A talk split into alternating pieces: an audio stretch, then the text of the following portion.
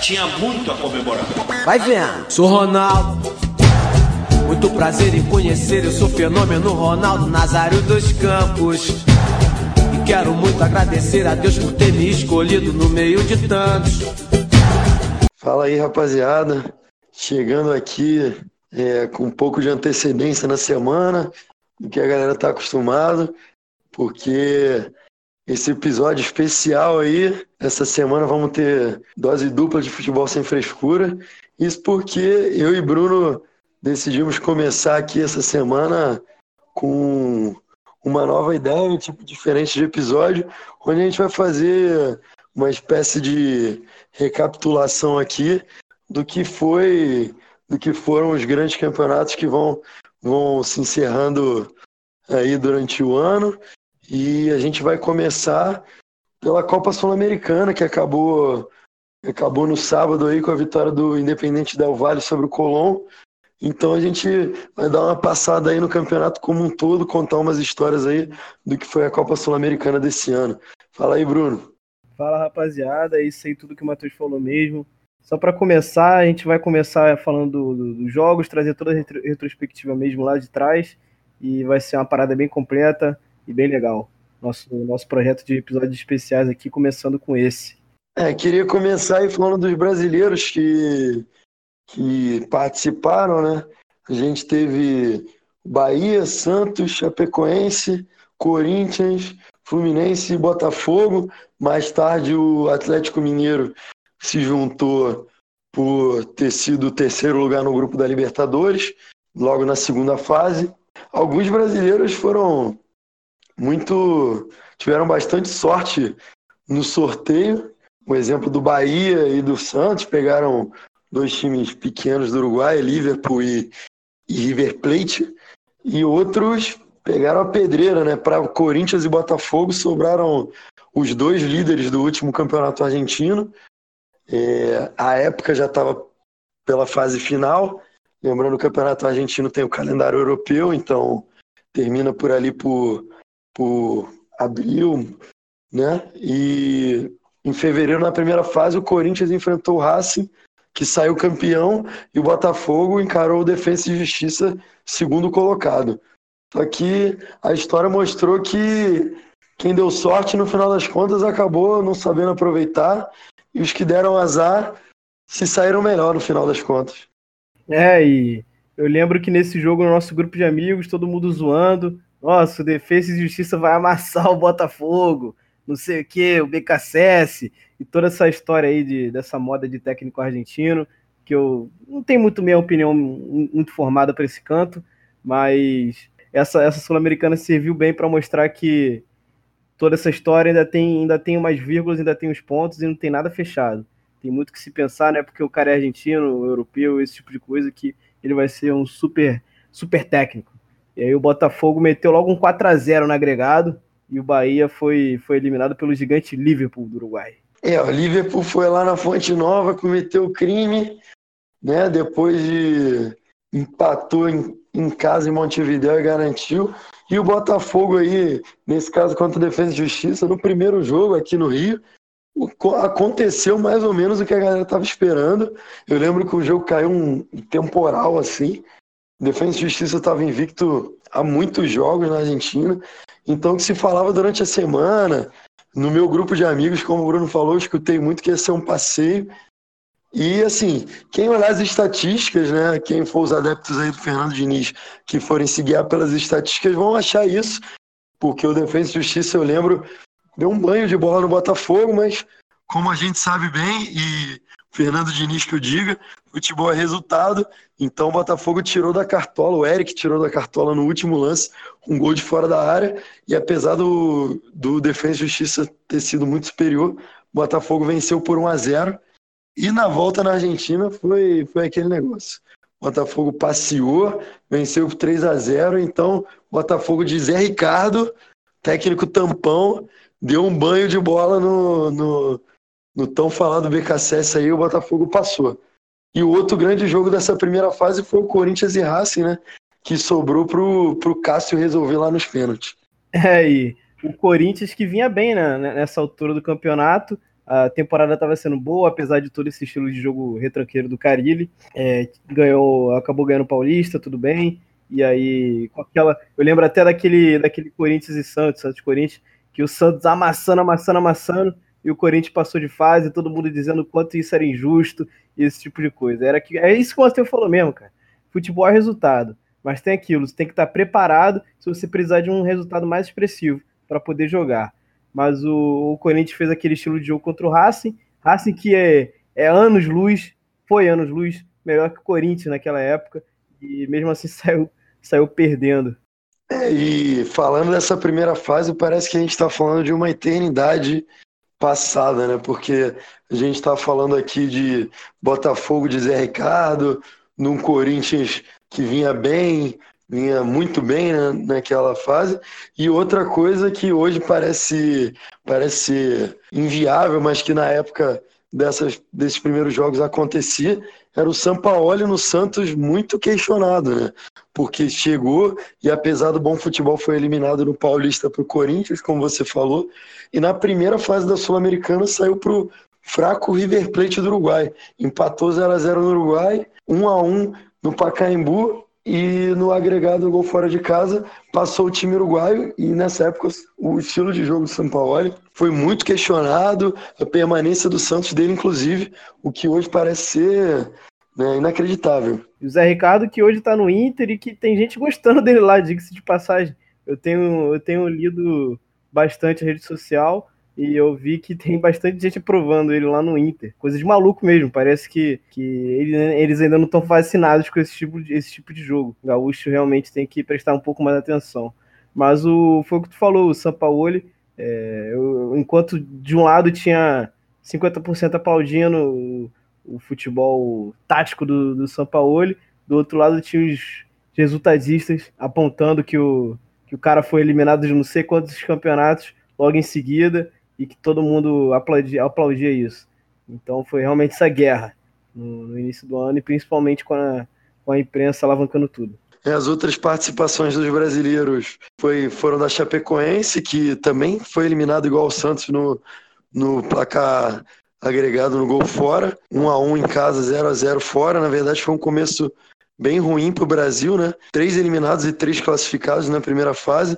E o Fluminense que empatou no Maracanã, mas foi, foi buscar fora de casa a virada contra o Antofagasta também do Chile.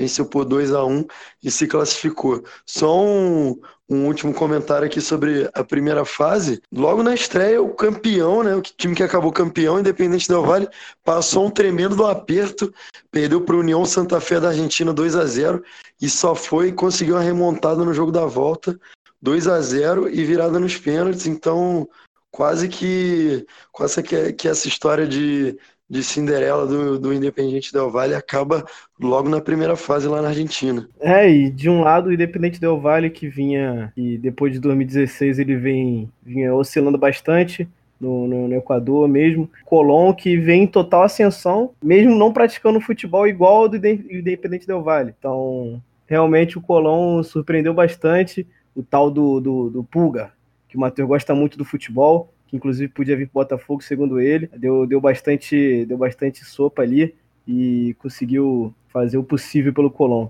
Que me surpreendeu bastante ter chegado tão longe. É, o Bruno tá puxando a corda para que eu, que eu faça algum comentário aqui duvidoso né, a respeito do, do Pulga, porque ele foi bem criticado por mim durante a final, a final da, da Sul-Americana no sábado. E, Bruno, Acho que para ter o Pulga como, como camisa 10 do meu time, eu tô satisfeito com o Cícero e Diego Souza. Eu acho que a gente tá de bom tamanho. É, o Pulga não cabe no Botafogo, não? Não, acho que o Pulga. O Pulga eu não sei quantos anos ele tem, de fato, mas pela aparência dele, ele parece ter uns 55. Eu acho que o único lugar onde ele joga bola ainda é, é lá em Santa Fé, lá no Colom mesmo. Eu acho que eu dispenso essa. Antes de, de vir falar do Pulga, eu já tinha até pesquisado isso antes, a gente assistiu a final juntos. E aí eu, eu, depois no celular mesmo eu pesquisei a idade do Pulga, porque tu falava isso direto, do Pulga ter já uns 50 anos. O Pulga, Luiz Miguel Rodrigues, o típico nome, né? Ele tem nada mais, nada menos que 34 anos e 1,57m de altura. No auge dos seus 1,57m de altura, aquela carinha de quem passou muito tempo num campo de mineração no interior da Bolívia e agora fazendo sucesso pelos gramados de Santa Fé. É isso. Diferente do, do Colón, né, que foi crescendo durante a, a competição e foi surpreendendo a cada fase que ia passando. O Independente Del Vale, depois desse susto logo na primeira fase, o time parece que engrenou. Pegou a Universidade Católica, é, campeã do Chile, e enfiou logo 5 a 0 no jogo de ida em casa.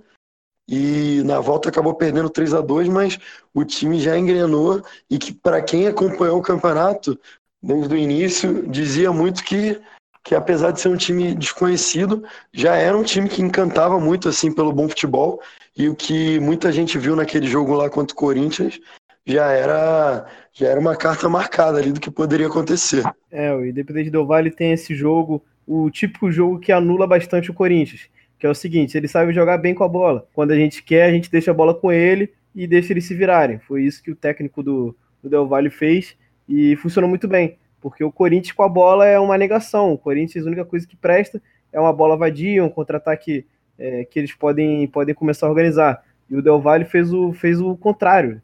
Deu a bola para o Corinthians, o Corinthians não sabe é, o que fazer com ela, e aí o Del Valle no contra-ataque, é, com bote fácil ali no, no meio da linha do Corinthians, acabava com os garotos jovens né, pela ponta, aqueles moleques que correm muito, diga-se de passagem, e aí massacrou o Corinthians assim. E foi assim os dois jogos. É um outro comentário que, que eu estava recordando aqui agora que eu acho válido a gente colocar é sobre o Fluminense na Sul-Americana, né?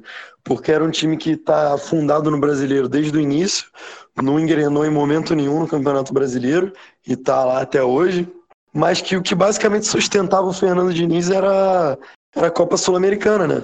O Fluminense começou muito bem e logo na segunda fase pegou um gigante do continente, o Atlético Nacional e fez logo 4 a 1 no jogo de ida, se classificou. Depois pegou o Penharol e também passou pelo Penharol. Então foi foi assim um começo, né, uma continuidade na Sul-Americana que realmente foi o norte do, do, do Fernando Diniz pelo Fluminense. E é ali onde ele realmente conseguia fazer funcionar, que os apoiadores dele se agarravam ali nessas boas atuações. O Fluminense era outro time na Sul-Americana, realmente. Pegou vários gigantes digo-se de passagem, não foi só o Nacional, como você disse, pegou vários gigantes e vinha conseguindo, conseguindo emplacar o, o bom futebol. E aí o time menorzinho ali que pegou, que foi o Corinthians, acabou dando uma, dando uma escorregada, mas o, o Fluminense do, da Sul-Americana e o Fluminense do Brasileirão pareciam dois times diferentes. A única coisa que era igual era o nome e, e o uniforme do clube. Porque era realmente parecia que os caras tinham um, um gás até copeiro nessa Sul-Americana. É, vale lembrar que o Fernando Diniz foi demitido dias antes do jogo de ida, né? Das quartas de final entre Corinthians e Fluminense. Que eu ouço muita gente, uns amigos torcedores do Fluminense dizerem que seria bom, mesmo com a situação no Campeonato Brasileiro, que o Fluminense tivesse tentado segurar ele até pelo menos o final desse confronto com o Corinthians, porque ele foi demitido num domingo é, que o Fluminense perdeu para o CSA no Maracanã, coisa que também não dá para sustentar muito, né? E na quinta-feira o Fluminense jogou em São Paulo contra o Corinthians já com Oswaldo de Oliveira. Então, é, muita gente diz que foi uma coisa que meio que segurou esse Fluminense na Sul-Americana que vinha jogando tão bem. Eu, particularmente, acho que uma hora a conta ia chegar. O time estava jogando mal, mas na Sul-Americana a torcida empurrava, o time conseguia. Eu acho que independente de Fernando Diniz ou não, uma hora a conta ia chegar, mas tem muita gente que, que pensa isso aí. Ah, e o, o São Paulo contratou o Fernando Diniz para ser o Fernando Diniz ali do, do da Sul-Americana, com o Fluminense. E não para ser o Fernando Diniz no, no, Brasileirão com o Fluminense. E ele está sendo o Fernando Diniz do Brasileirão. Inclusive, deve ter gente lá bem, bem nervosa com isso, porque para contratar um cara como o Fernando Diniz, sempre vai ter muita gente ali do outro lado questionando esse tipo de, de futebol. E assim, o, eu não acho que o Fluminense tenha sido eliminado pro Corinthians por causa do. porque ele é, demitiram o Fernando Diniz no meio do, do. antes do jogo. E eu, eu até não concordo com isso. Eu acho que tinha sim que, que fechar a fase, pelo menos ali a, o, o segundo jogo, para depois, se quisesse, demitir. É, eu achei que fosse abalar bastante o time do Fluminense e eu, eu não achei que, que foi por causa disso que o Fluminense foi eliminado. Até porque o futebol que o Fluminense jogou contra o Corinthians foi exatamente o futebol do Fernando Diniz. E um outro grande jogo é, brasileiro, além desse Fluminense Corinthians, que essa Sul-Americana reservou pra gente, foi o confronto entre Botafogo e Atlético Mineiro. Velhos conhecidos aí de jogo de mata-mata, né? Várias e várias histórias é, entre Botafogo e Atlético. E dessa vez o Atlético Mineiro levou a melhor no momento que o Botafogo vinha em franca decadência do futebol do Barroca. O Atlético Mineiro ainda vivia aquela boa fase que no momento não dava para saber, mas estava com seus dias contados. Seria uma das últimas grandes atuações do Atlético no ano. Vitória sobre o Botafogo na Independência, 2 a 0 Mas eu queria lembrar do, do jogo aqui no Rio, assim, você deve lembrar dos meus comentários naquele dia. Eu, eu era um crítico do trabalho do Barroca desde o início, desde o primeiro jogo, desde as três vitórias seguidas que levou a gente lá para cima. Eu dizia que aquele estilo de jogo não funcionava para o Botafogo. Nesse jogo contra o Atlético Mineiro, isso ficou mais do que nítido, porque o Botafogo não conseguia produzir nada, nem o Atlético, era um jogo de típico 0 a 0 chato, e o Botafogo fez o favor de entregar uma bola para o Atlético Mineiro dentro da área, fazendo como o Fernando Diniz adora e o Barroca parecia gostar muito também, sair tocando a bola dentro da área. O Botafogo perdeu a bola dentro da área e tomou um gol, perdeu de 1 a 0 e foi eliminado. Então, esse foi um dia assim que me deixou bastante irritado. Ficou claro ali como o futebol do Barroca não funcionava para o Botafogo. É, assim, esse estilo de jogo de toque de bola ali dentro da área e toda essa coisa de construção é, já no tiro de meta e esse tipo de coisa, esse tipo de futebol é lindo de ver realmente quando é, acontece, quando não é com o teu time. É, ou se for exatamente como é o Flamengo hoje em dia. Aí é bonito de ver mesmo. É o estilo de jogo que você só faz se tiver peças boas. Coisa que até o Fernando Diniz tem me contrariado com esse comentário, mas é, é o tipo de futebol que você que você tem que você vai conseguir fazer com peças boas e com um bom treinamento e com tempo. Mas o, com as peças que o Botafogo tem, é, era nítido que não ia funcionar. E com o Fluminense também não. Então, se até com o Flamengo, que tem jogadores que hoje em dia o Barcelona está olhando, jogador que aguentava isso na Europa, é, laterais que sabem fazer isso, é, goleiro que, sai, que joga bem com o pé, é, que agora é o Diego Alves, e ainda dá, ainda dá besteira às vezes, ainda dá uma merdinha aqui e ali, Imagina com um elenco tão, tão precário quanto o Botafogo o Fluminense. Realmente é um estilo de jogo que, sem, sem peças ali individuais, principalmente no, no, no início da sua formação, não vai dar certo. E sempre vai ter uma baboseira ali dentro, dentro da área. Você vai tomar um gol assim. É aquilo. Se tu trazer o Guardiola para treinar, é uma frase meio, meio Carlos Alberto que eu vou falar aqui agora, mas se tu trazer o Guardiola para treinar o time do Botafogo, ele não vai usar exatamente o estilo de jogo que ele usaria no Barcelona são peças diferentes, então eu acho que os treinadores não estão muito ligados para isso. É, quando, quando você começou essa frase aí, eu fiquei com medo, quando, ainda mais quando você é, reiterou, isso aqui vai ser uma frase tipo Carlos Alberto, eu fiquei com medo de sair algo do tipo, se o Guardiola viesse treinar, sei lá, o Botafogo, ele seria campeão brasileiro, ou, sabe, alguma, alguma coisa digna de Carlos Alberto assim, mas você subestimou seu comentário, eu acho que é bem isso mesmo. O técnico que ele é inteligente, ele vai ter, lógico, a filosofia dele, mas ele vai saber, ele vai saber implantar, implantar o jogo com as peças que ele tem. Se ele não consegue buscar novas peças, ele vai adaptar o estilo de jogo. Você não vai querer fazer o tic-tac com, com um meio-campo que tem Cícero, Bochecha e Diego Souza. Então, realmente Concordo plenamente. Eu acho que esse comentário não teve nada de Carlos Alberto. Não é Carlos Alberto, assim, porque é um comentário trazendo um gigante da Europa aqui para o Brasil e onde a gente, a gente tem essa pelada. Por isso, por isso que foi meio, meio Carlos Alberto, mas a qualidade do comentário eu acho que foi. Acho que deu para entender. É.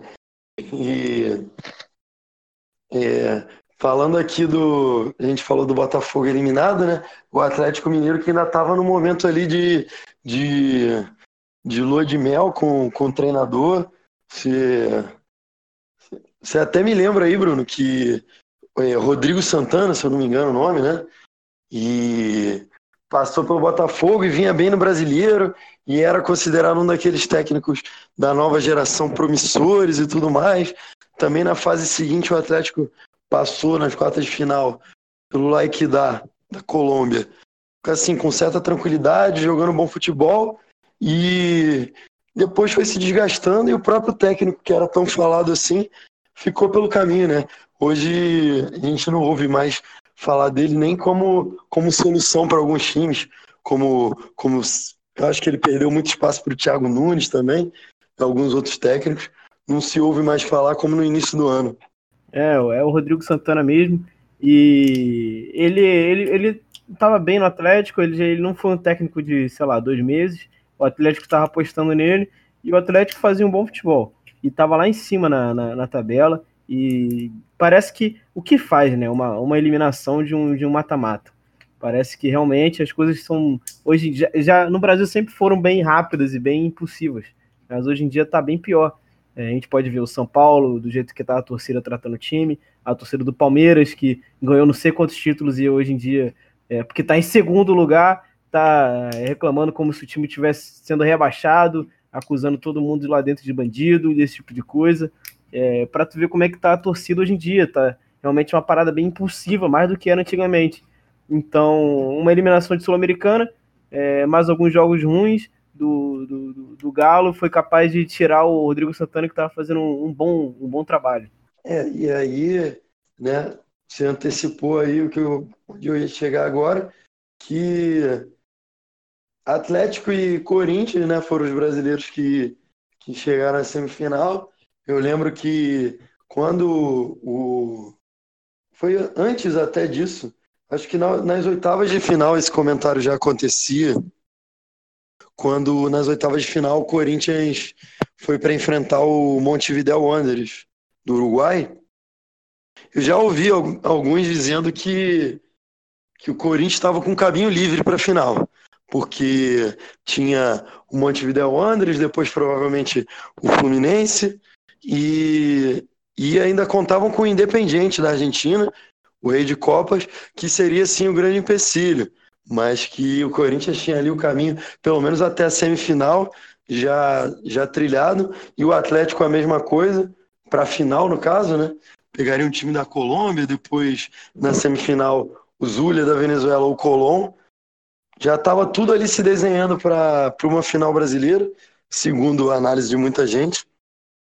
Só que eles esqueceram de ver foi o próprio Independente Del Valle que a gente comentou, e não faltou aviso, aviso né, do, do Del Valle, que, como eu falei, tinha goleado já o campeão chileno por 5 a 0 nas oitavas de final, e nas quartas de final pegou nada mais, nada menos do que o rei de Copas, o Independiente da, da Argentina, e passou.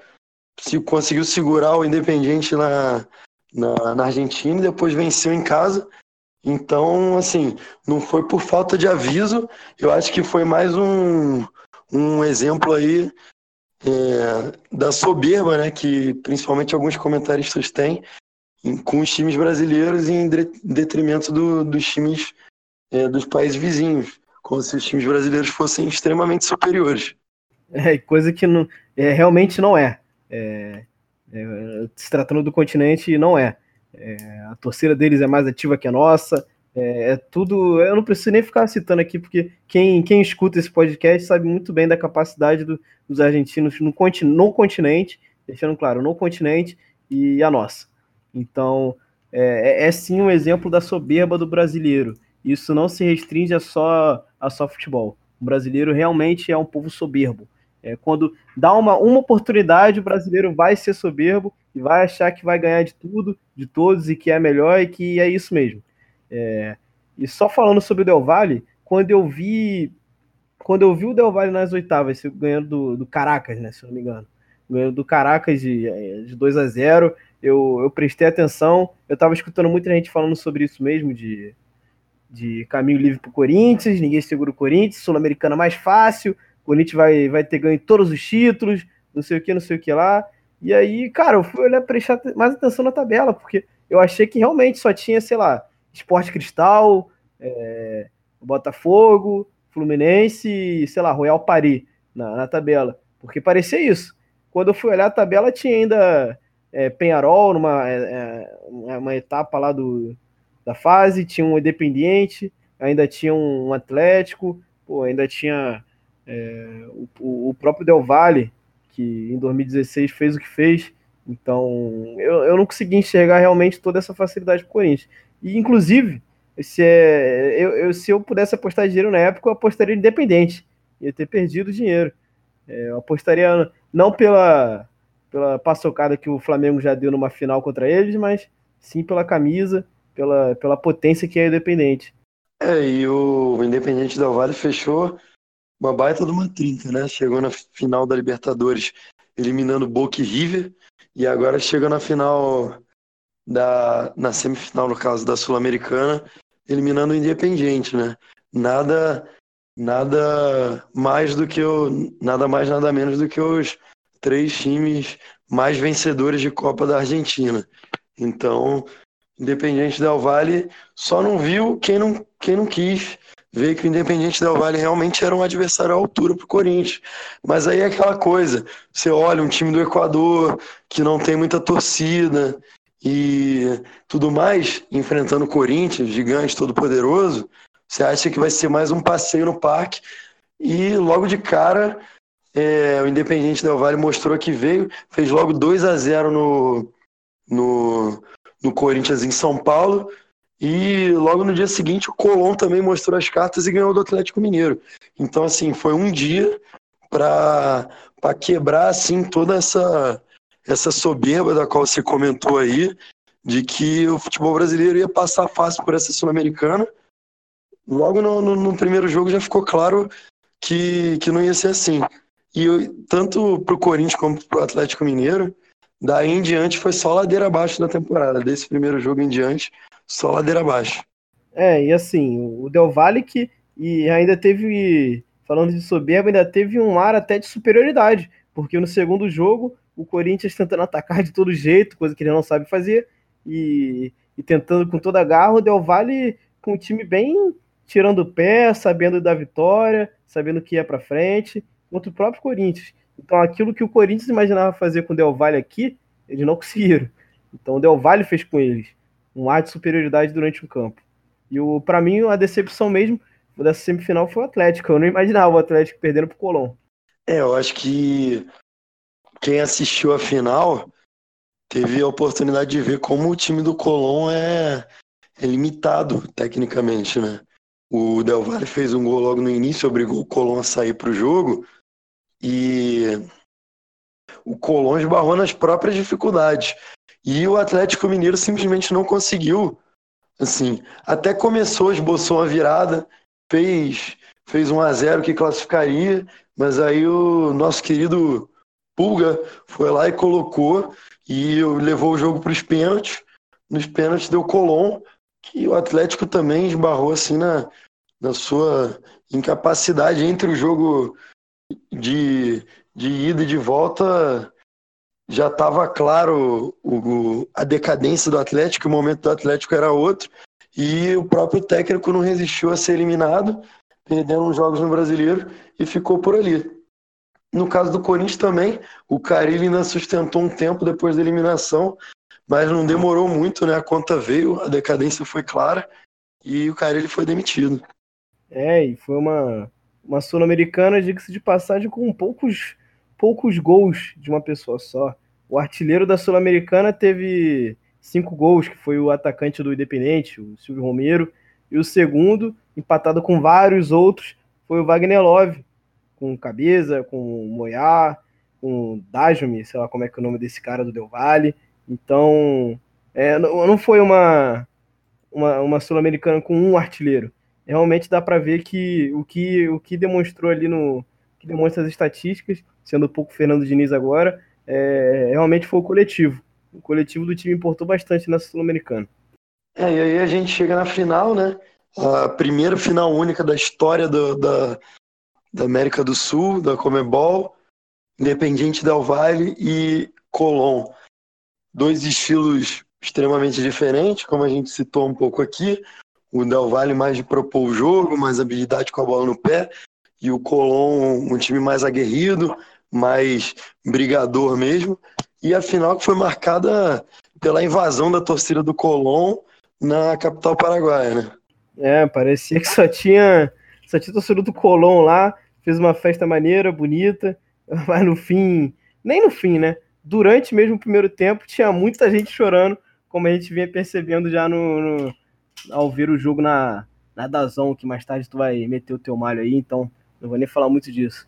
Mas dá para ver, ver bastante superioridade do, na torcida, né? Pelo menos nisso, do Colón, que estava bem presente. O Independente Del Valle é um time que está começando agora, é, é, um time que agora tem um certo investimento e que conseguiu esse título. Bem fácil, diga de passagem.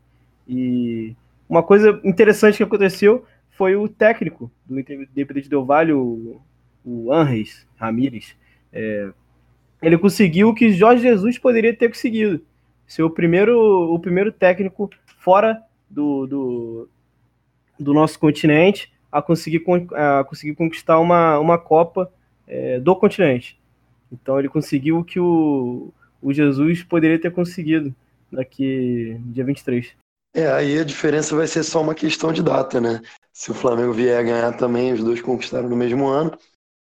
Mas, para o que vale, é, o técnico espanhol, né, se eu não me engano, foi o primeiro.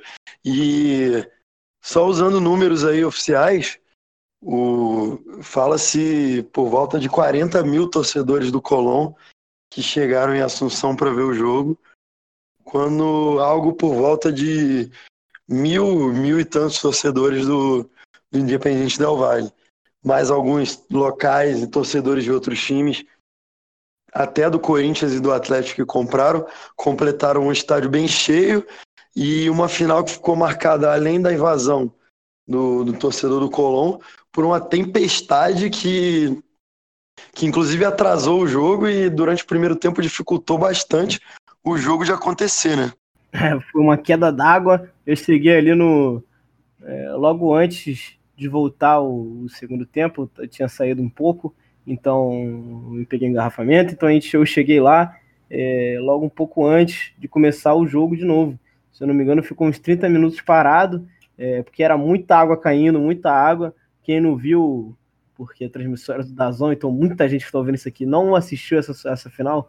Então bota no YouTube aí, para você ver a quantidade de água. É realmente estava encharcado o gramado e que até agora eu não consegui entender como que aquilo dali é, desencharcou, né? Tão rápido. E logo começou, começou o jogo, voltou o jogo ainda bem, para principalmente para Comebol. Se é se por, se por acaso essa final fosse interrompida, tivesse que adiar de novo, igual foi ano passado final da Libertadores, eles iam com certeza ficar bem, bem tristes. E para mim eles já ficaram tristes que a final não foi entre um brasileiro e um argentino, é, ou não foi entre um brasileiro e um brasileiro, um argentino e um argentino. É, foi realmente bem, eu acho, né? É, bem decepcionante para a Comebol ter uma final, a primeira final do seu campeonato de, de com esse formato, Independente Del Vale e Colón. Para mim, realmente isso aí foi até ótimo. É, eu acho que vale ressaltar aí que você falou do estádio, é, a organização né, do, do, do estádio, eu ouvi até os relatos de alguns torcedores brasileiros que foram, elogiaram bastante o novo estádio do Cerro Portenho, né, La Olha, o nome, e assim, o estádio muito bem preparado, como você falou, absorveu muito bem a chuva, então rolou até uma brincadeira, né, que o estádio do Cerro conseguiu chegar numa final é, internacional antes do próprio Cerro, né, porque o Cerro até hoje é um gigante paraguaio nunca conseguiu chegar numa final nem de Libertadores nem de Sul-Americana. É, o estádio agora recebeu a primeira final única e que apesar de todos esses esses apesares aí, né, a chuva e a invasão do Colón, da torcida, o Independente Del Vale dentro de campo foi muito superior, soube administrar, até controlar mesmo, tirar o pé, fazer o tempo passar quando foi necessário. E uma vitória bem tranquila por 3 a 1 o Colón realmente não, não ameaçou nisso, não ameaçou muito. Consagrado aí, primeiro título da história do Independente Del Vale. É, e assim, é, pro Carilho aí, meteu muito gol contra, diga-se de passagem, é, nas suas coletivas é, é na Sul-Americana. O time do Independente é um time muito jovem. Os jogadores são jovens e principalmente os que decidiram realmente foram, foram jogadores jovens. O Carilli, que achava o elenco do Corinthians muito jovem para uma semifinal dessa, tá aí pro Carilli. O campeão foi o um time jovem. É, isso aí, uma curiosidade que retrata um pouco disso, né? Do, do time jovem. Jovem em todos os sentidos, né? Como você falou, é um time criado há poucos anos e a base de jogadores, assim, é muito jovens. O, a história que a gente já tinha comentado em off, que o Independiente Del Valle tem, tem lá no seu estádio, lá em Quito, uma faixa escrito aos futuros campeões do Equador. Né, que o time ainda não foi campeão nacional, como eu disse, esse foi o primeiro título da história do clube, mas eles tratam lá no Equador como questão de tempo. Questão de tempo até, até o Independente Del Vale conquistar seu primeiro título e outros em sequência. É, o time já bateu na trave aí umas duas vezes com o vice-campeonato, mas tem essa curiosidade aí do time se auto-intitular futuro campeão. Uma hora vai, vai chegar e, pelo futebol que está jogando e pelo que a gente conhece aqui de, dos outros times do Equador, Emelec, Barcelona, realmente parece questão de tempo mesmo. É, como você sempre diz, times de massa, times realmente que sempre foram os maiores de lá e que deixam a desejar é, fora do, do Equador. Então, caminho livre aí, na minha visão, para o Del Valle daqui esses anos que tem por vir. É, para completar aí esse parêntese que o, do que o Bruno falou, para quem não lembra, eu cheguei a citar em, em um outro episódio que a gente falou das semifinais. Os dois maiores campeões e maiores torcidas do Equador ficam na, na maior cidade do país, né, que é Guayaquil. O Barcelona de Guayaquil, vice-campeão da Libertadores em 98 para o Vasco, e o Emelec, que é o maior campeão nacional e não tem sucesso na Libertadores e nem na Sul-Americana. Por outro lado, os dois times que seriam secundários, tanto do mercado secundário quanto em questão de torcida, que são da cidade de Quito, a LDU, graças ao Fluminense, dois títulos internacionais, Libertadores e, e Sul-Americana, e agora o Del Valle também de Quito, campeão da Sul-Americana, os únicos três títulos internacionais da história do Equador. Mais um comentário aqui muito importante sobre esse campeonato e torcedores do Botafogo e do Fluminense, do Corinthians e do Atlético também sentir, é, com certeza sentiram bastante isso durante o campeonato, foi a dificuldade que você tinha de assistir um jogo, né? Muito em função desse ter sido o primeiro campeonato, acho que aqui no, acho que da história, né? Aqui no Brasil, em outro país já deve ter acontecido, transmitido só por streaming, não teve nenhum canal de TV que transmitiu a Sul-Americana e isso dificultou bastante para os torcedores. É, foi bem complicado de ver de ver essa, essa final. Tive ali que, que dar meus pulos aí para a gente conseguir ver. É, você me deu a tal dica lá, que eu não vou falar aqui, porque não vale a pena. Então, a gente conseguiu ver essa final e para o torcedor do, do que, vi, que, que, presenciou o teu time é, dentro de casa, é, é, procurando, procurando onde assistir e não conseguir, só deseja que a Dazon passe longe da, da, das próximas competições. E eu já tenho até um olhar mais pessimista quanto a isso. É, assim como a Champions League, hoje em dia alguns jogos são transmitidos na, no Facebook, a Libertadores também. Então, eu acho que é, a evolução, se assim eu posso dizer, a evolução disso é a Dazon. Eu acho que as plataformas é, de streaming é, vão acabar crescendo mais e mais e mais. É bem triste. Que é uma, é uma transmissão, uma cobertura que é, é, pelo que a gente viu, bem juvenil em muitas partes. É, mas realmente né, tem esse detalhe da transmissão. Mas se, se for um programa de streaming que seja acessível, porque é, como a gente comentou no dia da final, aqui em casa funciona muito bem, mas eu fui assistir um jogo na casa do meu pai, por exemplo, na casa do meu irmão, lá não funcionava direito, simplesmente no, no computador deles ou na televisão deles, não funcionava direito. Aí você vai dizer, é, porque a televisão e o computador são, são, são ruins, não são tão bons assim. É exatamente isso. E não é todo torcedor, e nem é a maioria do, dos torcedores, que vai ter uma televisão, que vai rodar um aplicativo e vai rodar bem, que é assim que a Dazon funciona. Então, se for se fosse ao menos um serviço de streaming que fosse acessível e que fosse justo pelo valor que você paga você assistir o seu time no Campeonato Brasileiro, na Copa do Brasil. Agora, o problema é você pagar o valor que eles cobram, perto de 40 reais por mês, num campeonato que vai durar o ano inteiro e que você vai assistir o seu time uma vez por mês, uma vez, duas vezes no máximo. Então, realmente, o torcedor e dos times que vão se classificar para a próxima Sul-Americana já podem começar a se preocupar com isso, porque realmente é um problema sério assistir um jogo no Dazon. É, concordo com tudo isso aí que tu falou. É, não é todo torcedor, é, é, a visão que o pessoal tem, que já, pô, já que eu tenho a TV aqui Smart, então vai, vou conseguir rodar, então o serviço é ótimo. É, não é assim. A maioria do, do, do, do, pessoal que assiste futebol, que acompanha, que vai no estádio, é, não, tem a, não tem condição de ter uma Smart TV preparada para isso. Porque, diga-se de passagem, eu tenho uma Smart TV e, e eu não consegui acessar da Zona aqui. Então, a, a, além de tudo, não são todas. Então, realmente é um serviço que deixa bastante a desejar e que só ajuda quem, a quem muitas vezes nem, nem tá nem aí pro futebol. Eu ia até comentar esse, esse detalhe, Bruno, do, do dia da final. A gente combinou de assistir o jogo, é, assistir o jogo ou na casa do Bruno ou na minha, para a gente tentar tirar alguns comentários, já pensando nesse episódio aqui de hoje. E, assim, a ideia era fazer lá na casa do Bruno, por, por na televisão dele não aceitar. A gente acabou vindo aqui em casa e assistiu e tudo bem, mas porque a gente teve essa oportunidade. Agora você imagina é, o que seria totalmente normal se fosse um dia que você não pudesse vir até aqui e a gente tivesse que assistir cada um na sua casa, você não ia ver o jogo, ou então você ia ter que tentar ver pelo celular. E imagina isso falando de eu e você, imagina torcedores e, e torcedores pelo Brasil afora aí que, que mal internet tem direito, quanto mais assistir um serviço de streaming numa televisão smart. É, então ficou aí, fica por final basicamente essa crítica aí, né?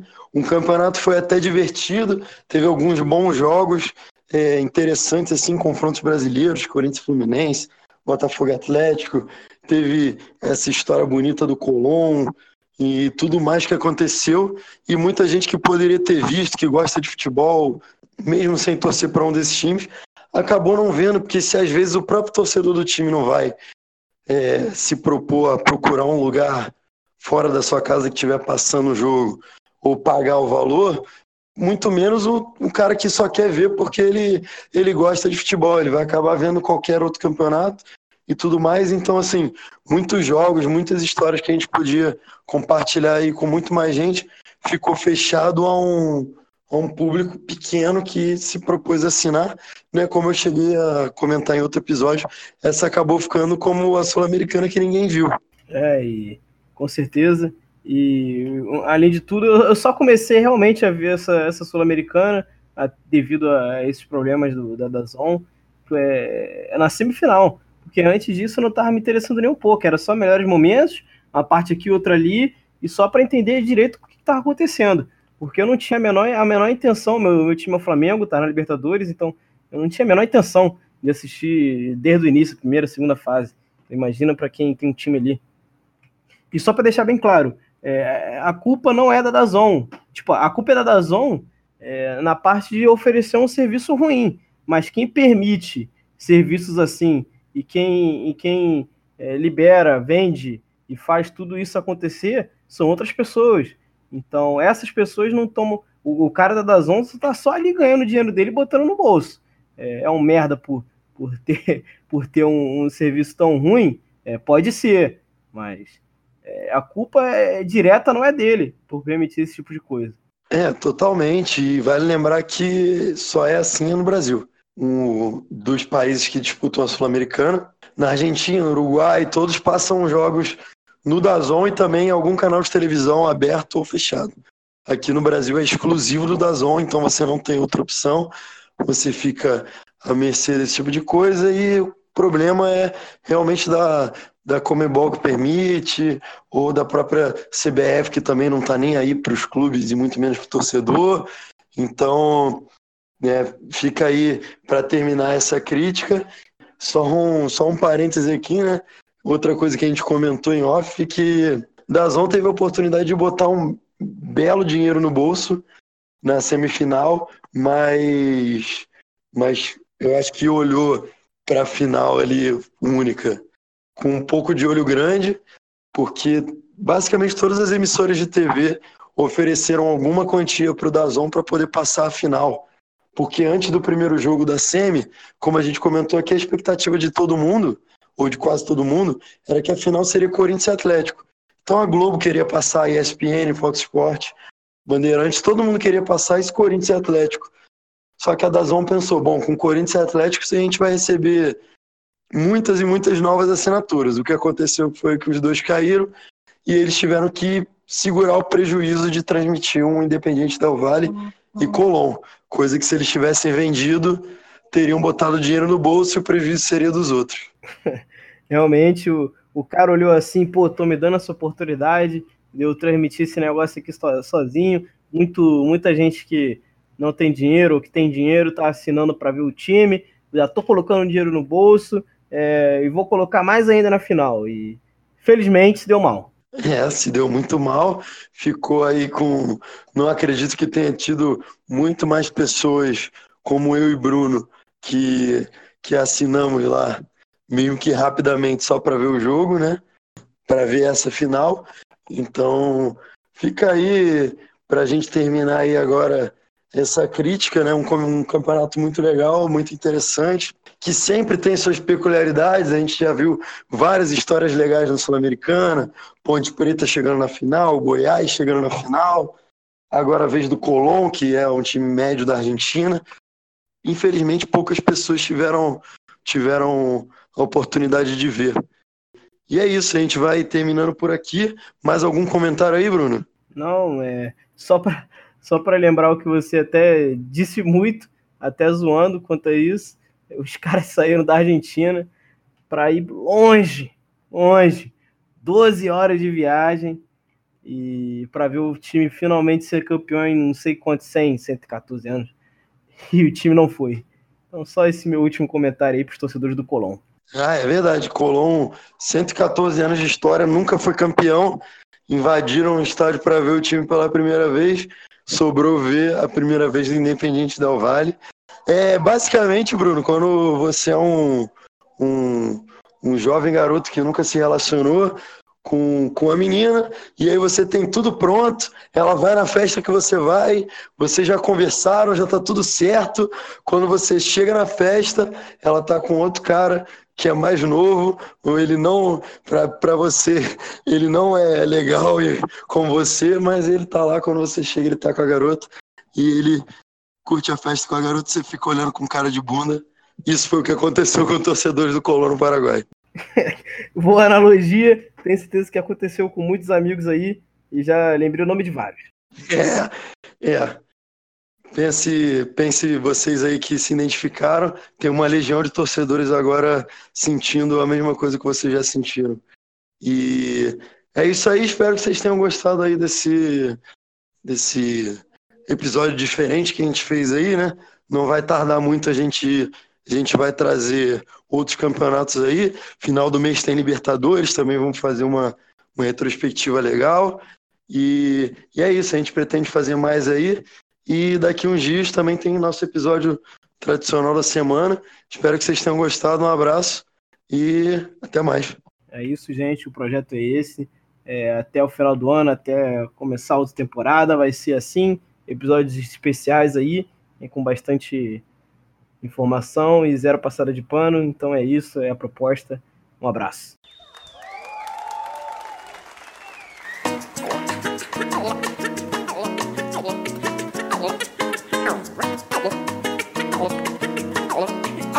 da batida perfeita.